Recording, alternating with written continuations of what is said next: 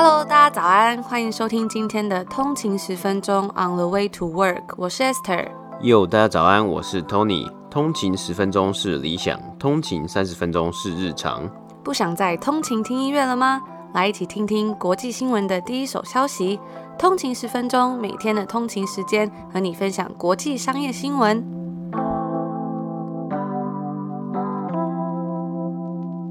大家早安，今天是三月二十九号星期一，欢迎回来通勤十分钟。大家早安。那今天又是一个礼拜的第一天啦，希望大家听我们这集节目可以有一个好的开始。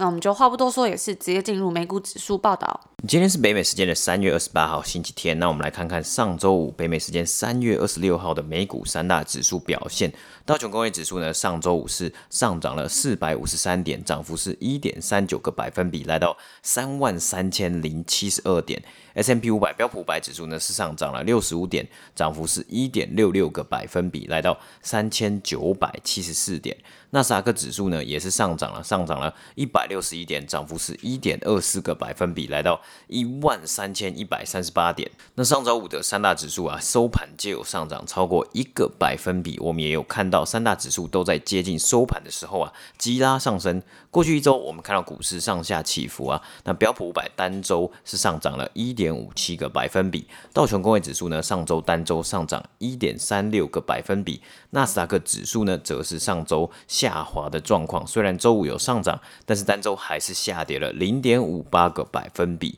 殖利率的部分呢，我们看到美国十年期公债殖利率上周五下滑至一点六五八 percent，那上周也是殖利率自从去年十二月以来最大单周下滑。自从短暂的飙升到一点七个百分比之后啊，十年期国债殖利率，这个美国十年期国债殖利率这一周呢结束在一点六五八 percent。那殖利率的下滑，根据基金经理人表示啊，可能是有些退休基金 pension fund 呢，在本季即将结束后，需要平衡旗下的资产组合而买入债券，使殖利率稍微下降。那美国经济数据方面呢，家庭的花费在二月下降了一个百分比。那主因呢是包括美国部分地区啊遇到了严重的天灾，而个人收入呢则是下滑了七点一个百分比。那以上呢就是上周五美股三大指数播报。Thank you. 上礼拜我们在 IG 上面有跟大家分享到，Robinhood 已经提交了 IPO 文件，准备要来上市的新闻。那最早呢，它可能会在第二季度后期于纳斯达克上面上市。而这家炙手可热的线上券商 Robinhood 似乎动作频频。根据消息人士指出，Robinhood 正在开发一个更加民主化的 IPO 平台，让散户们可以透过像华尔街的专业人士一样抢先购买股票。那考虑到其他的公司或者投资银行是如何严格控制在新股发行中对于投资者的分配，把这项开发实施在他们自己 Robinhood 的 IPO 里面，可能会更加的容易。那其实呢，目前 Robinhood 的用户以及其他非专业交易员在新上市的公司股票交易之前呢、是不能直接购买该公司的股票的。而股票在交易上市的时候，它通常交易的价格会比较高，因此在 IPO 中获得分配到的大型基金机构，通常会具有蛮大的优势。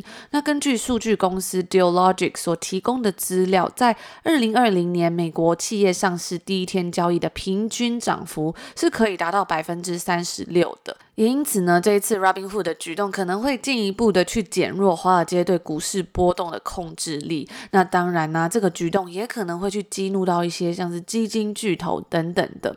而该消息人士还有指出说，Robinhood 计划在他 IPO 中的总股发行量其中的一大部分，把它留给他一千三百万名的用户，并用他们现在正在开发的这个平台来管理这一部分的发行。而虽然 Robinhood 要开发的这个平台是一个新的技术。不过呢，为用户保留部分的股票，其实已经不是新的概念了。在本月宣布说要计划在伦敦上市，由 Amazon.com 所支持的美食外送平台 Deliveroo，他们其实就已经有做过这件事情了。只不过呢，他们是有透过第三方的供应商来管理这个流程。那说到 Deliveroo，大家可能会有一点点的陌生。不过呢，它在欧洲应该算是一个非常大的外送平台。我记得以前在西西班牙的时候，真的最常用的就是 Deliveroo 的外送，大概是在三四年前吧，就很常看到路上有 Deliveroo 的外送员，因为他的制服跟背包都是很显眼的亮绿色。然后我记得那时候拿到那个餐点，他们都是用同一一样的一个袋子，就是他会用一个纸袋帮你包好，所以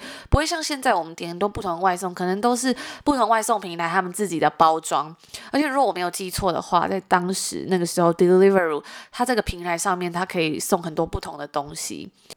那回到今天这则新闻呢、除此之外，让不是专业的交易员参与 IPO 计划，也是矽谷科技公司近几年来颠覆传统的一种新方式。像是我们之前有分享过的 Palantir，还有 Slack 等等的公司，他们就是采取 Direct Listing，没有透过投资银行的帮忙，然后直接上市。不过呢，说到 Robinhood，他的野心可以说是更大了。他是想要让用户直接去购买其他公司 IPO 时候的股票。那根据消息，人士指出说，这样子的平台其实可能还是会需要与公司 brokerage 以及美国的监管机构等等的认同。那他也补充说到，考虑到 Robinhood 将会有机会成为 IPO 还有主要投资者之间的桥梁，他可能会用这个东西来当做他在谈判中的筹码。不过呢，目前 Robinhood 是拒绝回应的。那提供购买 IPO 的股票这样子的机会，也可能会提高 Robinhood 它对于用户的吸引力。今年早些时候啊，由 Reddit 所激发的这个购买狂潮，像是 GameStop 等等的 Meme Stock 迷因股票，那因为 Robinhood 对那些股票的交易设置了限制，就引来了许多人批评说它的处理方式有一些问题。而 Robinhood 则是表示说，因为它缺乏足够的资金去结算交易。那这次 Robinhood 的平台啊，也有机会提高它在 IPO 之中的估值，因为此次发行呢，将对通常只有在股票首次公开募股之后才会出现的额外需求进行定价。而虽然 Robinhood 没有透露他们 IPO 的相关细节，但根据消息人士指出说，此次发售呢，可能会在未来几周内进行，那估值可能会高达五百亿美金。以上就是我们今天第一则为大家分享的这则关于 Robinhood 的新闻。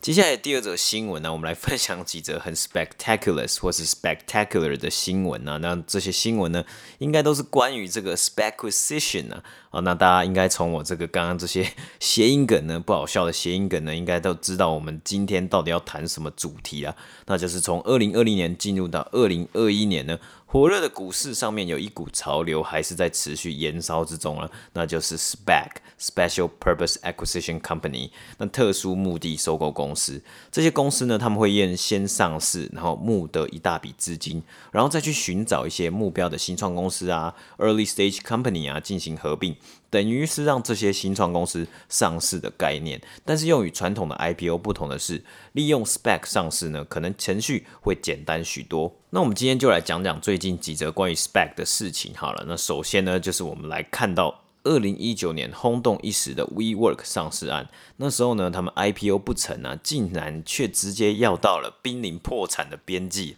WeWork 是一间提供办公室共享空间的公司啊，也是算是这个领域的很大一个竞争者以及佼佼者。他会与房东签下一些长期的租约，然后将这些空间整修并且装潢，再将这些小的办公室或是整栋建筑物短期甚至以长期的方式租给他们的企业用户。那包括像是可以用月租的方式啊，你就可以租到一个办公室办公空间，然后你就可以做你的工作等等的。那或是可以把它看成就是。你每个月花一笔钱去订阅这些办公室的空间。那根据《华尔街日报》的报道啊，WeWork 已经同意要跟 Spec 公司 BowX Acquisition Corp 合并。那合并后呢，包括债务等，WeWork 大约的市值是来到了九十亿美金。而包含在并购案之中啊，WeWork 也预计会募得一百三十亿的美金，其中的八亿美金呢是来自于 Private Investment in Public Equity，那中文的意思呢就是上市之后的私募投资啦。那近期呢也是有许多公司，他们会利用 SPAC 上市，加上这些私募投资，可以为公司筹措更多的资金，以利于再投资到他们未来的成长或是偿清部分的这个债务。当然，如果这这个交易案如果能够成功，的让 WeWork 上市呢，也终于结束了从二零一九年当时几乎是最有价值的新创跌落神坛的故事啊。那当时的神级估值啊，是来到了四百七十亿美金啊。那其实两年过去了哦，他们也导致呢，他们的创办人跟 CEO 呢也是有下台嘛，为此下台。然后今年呢，这个市值只来到了九十亿美金，那其中之间呢，还是有很大一段差距的。因为疫情以来啊，实体办公室的需求一定也是大大的降低。根据 WeWork 他们自己的资料啊，在二零二零年底呢，租借进驻就是这个 occupancy 的比例呢，只有四十六个百分比。那这个数字在前一年呢，则是七十二 percent。也因此啊，WeWork 在去年也大众做的关闭了很多地点，重新协定他们的租约，并且裁减工作。减少多余的花费。那说到这个，因为疫情之下，大家不用进到办公室里面工作。其实最近已经开始慢慢在 reopen，也有很多人慢慢再回到自己原本的工作岗位上面了，就是没有在家继续在家工作。但是还是有很多人可能一个礼拜会进办公室几天而已，那几天呢还是在家工作。也有看到非常非常多的公司，他们开始宣传或者是相信，就算疫情过后，还是会有这种 work from anywhere 的这种 anywhere economy。那这个东西呢，可能就会涉及到很多不同的产业，包括像是有一些线上的那种 e-signature 的合约的公司啊，或者是 SaaS company，他们都会相信说，即使是疫情过后，大家还是会很需要这种 virtual 的一些工具或者是一些平台的帮助。好，那我们回到 WeWork，他们根据上周五公布的数字啊，这间公司在二零二零年的营收呢是三十四亿美金，但是他们却记下了净亏损三十十八点三亿美金。金呢，而二零一九年相比之下的营收则为三十七点八亿美金。目前 WeWork 的希望呢，就是放在今年在施打疫苗过后，或许有些公司会加速回到办公室的流程。那该公司呢也告诉投资人，他们预估进驻的比例呢，就是 occupancy 呢会在九月底前上升至六十一个百分比，并且在年底达到七十 percent。也就是希望可以达到疫情前二零一九年底的水准啊，但是我觉得这也只是这间公司的预估嘛，你真的能不能达到呢？也不晓得。而且根据华尔街日报的报道，比较了上周五的简报以及两年前 IPO WeWork 自己写出的简简报啊，WeWork 在未来市场预估以及能够帮助公司省下的成本的预估有下降的趋势，而 WeWork 也表示啊，会在未来把重心放在跟大公公司签约的部分啊，那营收占比呢是希望。可以提升至六十五个百分比。那在简报的定义中啊，他们把这个大公司这个 enterprise 的客户呢，定义为大于五百名员工的公司。那或许是他们在过去几年的经验下来啊，可能发现一些小型的新创或者个人工作者的营收呢不稳定，就是他们贡献给 WeWork 的营收不稳定呢、毕竟你如果可以把这个空间呢当做是一个订阅制，可能我需要这个时间，我就来定一个月。那我下个月呢，我就可以跑去另外一个。地方工作了嘛？为什么我要跟你谈这个忠诚度啊，或是长期签约的一个问题啊？其实就是 Esther 刚刚有提到 work from anywhere。那这个 anywhere 呢，当然也可以是 WeWork 的办公室嘛，但 WeWork 办公室可能就只是一其中一个 somewhere 而已。那你还可以再去其他地方嘛？比如说你今天想要去呃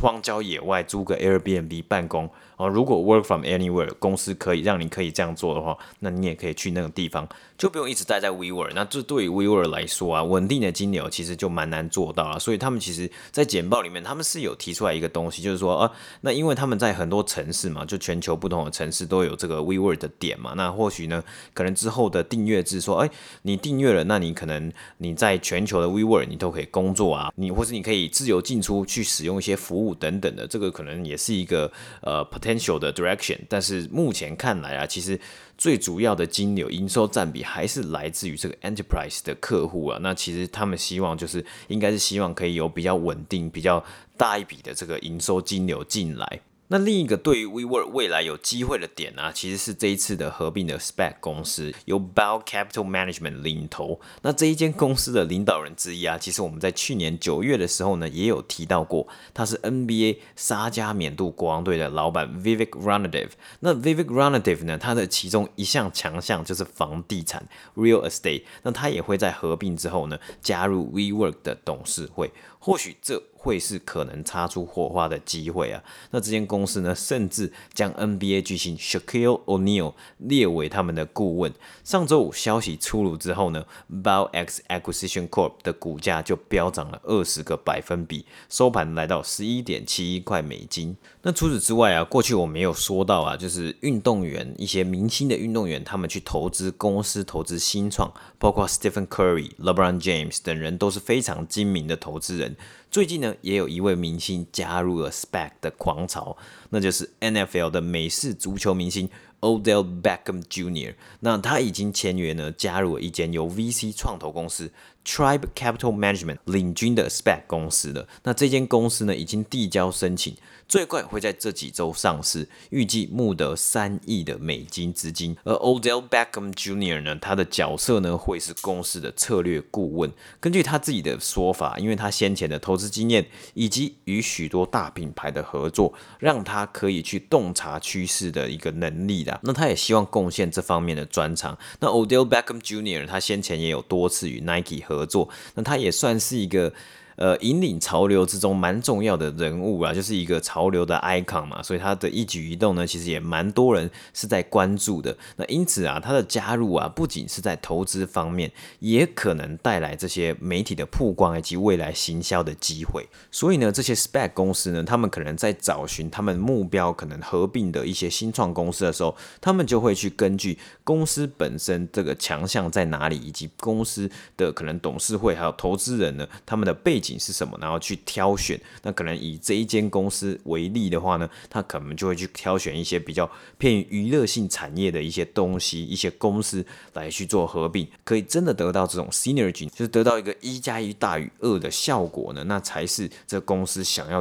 看到的嘛。不只是把这些钱给这些新创公司，更是能够帮这些新创公司推一把，那大家一起有钱赚。Spec 这几年呢、啊，真的是很火红啊。根据 Dealogic 的数字指出啊。啊今年为止呢，Spec 就已经募得了九百四十五亿美金，比起在去年呢，二零二零年全部加起来的八百二十亿美金还要多啊。可是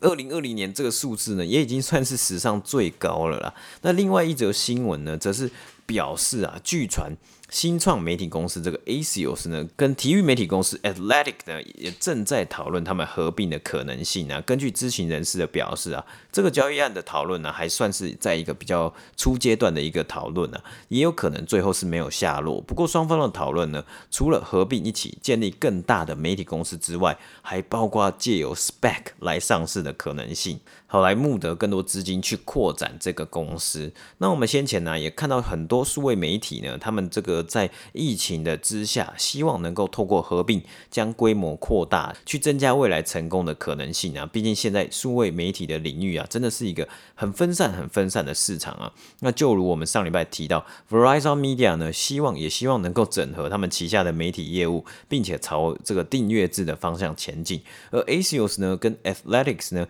也有想过这样的方法。不过订阅制可能还是会遇到一些瓶颈。那另外一个可能的领域呢，就是把订阅制卖给公司做 To B 的概念呢，就是 To Business。Asios 呢是在二零一七年创立的，那他们的这个专项啊，它的强项就是提供一些精简的新闻，并且利用电子报的形式去推播他们的新闻呢。可以在它的 App 上面呢阅读他们的新闻呢。我觉得其实还蛮厉害的是啊，我其实也有在看 Asios 的新闻，因为真的是蛮简单好读的，而且每一篇是很短很精简。我通常就是早上的时候起床，我就会先看一下 Axios，看一下有什么特别的新闻，而且我觉得他们写的新闻呢还蛮厉害，就是。你会一直滑，一直滑，就是想要去了解更多的新闻，有没有今天有没有一些呃更好玩的消息。而说到这个 ACO 啊，来补充一下，不知道有没有通勤族有发现，在前阵子有一个新闻，虽然跟 ACO 没有这么大的关系，那就是 Teen Vogue 呢，他们要宣布说，他们要来聘用一位最新的主编。那那位主编呢，她其实非常的年轻，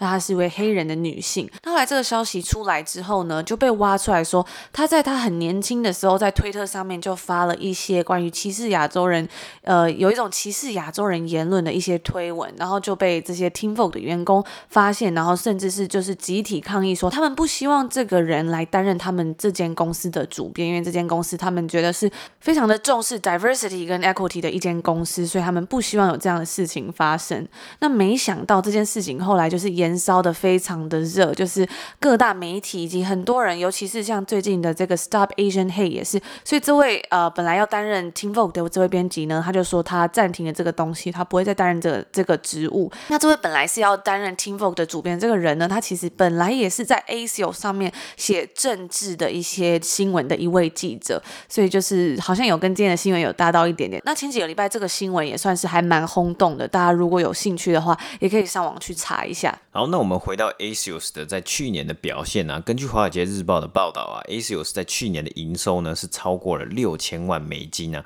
而且最重要的是他们是有获利的，这个也是在这个去年比较下滑的媒体业之中难得一见的了。那其实 Axios 呢，它在最近今年的一些布局的方面呢，我们可以看到它其实买下了很多可能像是美国一些比较当地的媒体公司啊，或是报社啊，希望可以去打一些哦比较当地地区性的电子报等等的。那他们其实也有跟 HBO 有一些节目啊，之前像他们的节目就访问了很多这个政治人物，像是他们有访问到川普。的这个访谈呐，所以这个节目呢，其实也算是 Axios 一个主力之一啦。那另一方面呢，Athletic 则是一个运动新闻的媒体，他们标榜是每个月月费七点九九块美金。那该公司表示啊，旗下已经有超过一百万名付费用户了。那 Athletic 呢，也不断的在与投资人提到啊，其实美国以及全球的读者呢，他们其实是愿意花一点点钱去收看、去阅读更深度的运动文章以及报道和分析。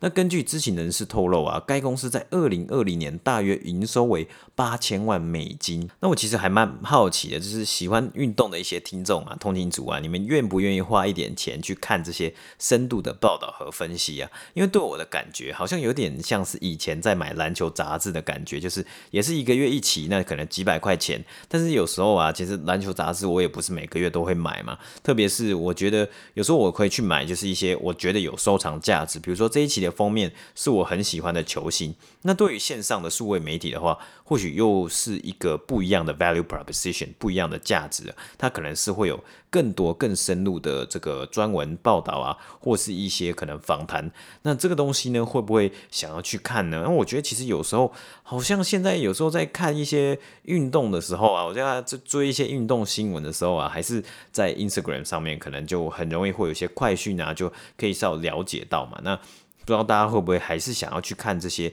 呃，可能一些专文的报道或是分析。那以上呢，就是今天第二则的新闻。那我们讲今天讲了很多 spectaculars 的这些公司啊，还有新闻啊，那就是提供给大家参考。那以上呢，就是我们今天所有要为大家播报的新闻啦。祝大家有一个美好的一天。我们就明天同一时间再见。明天见，拜拜。拜拜。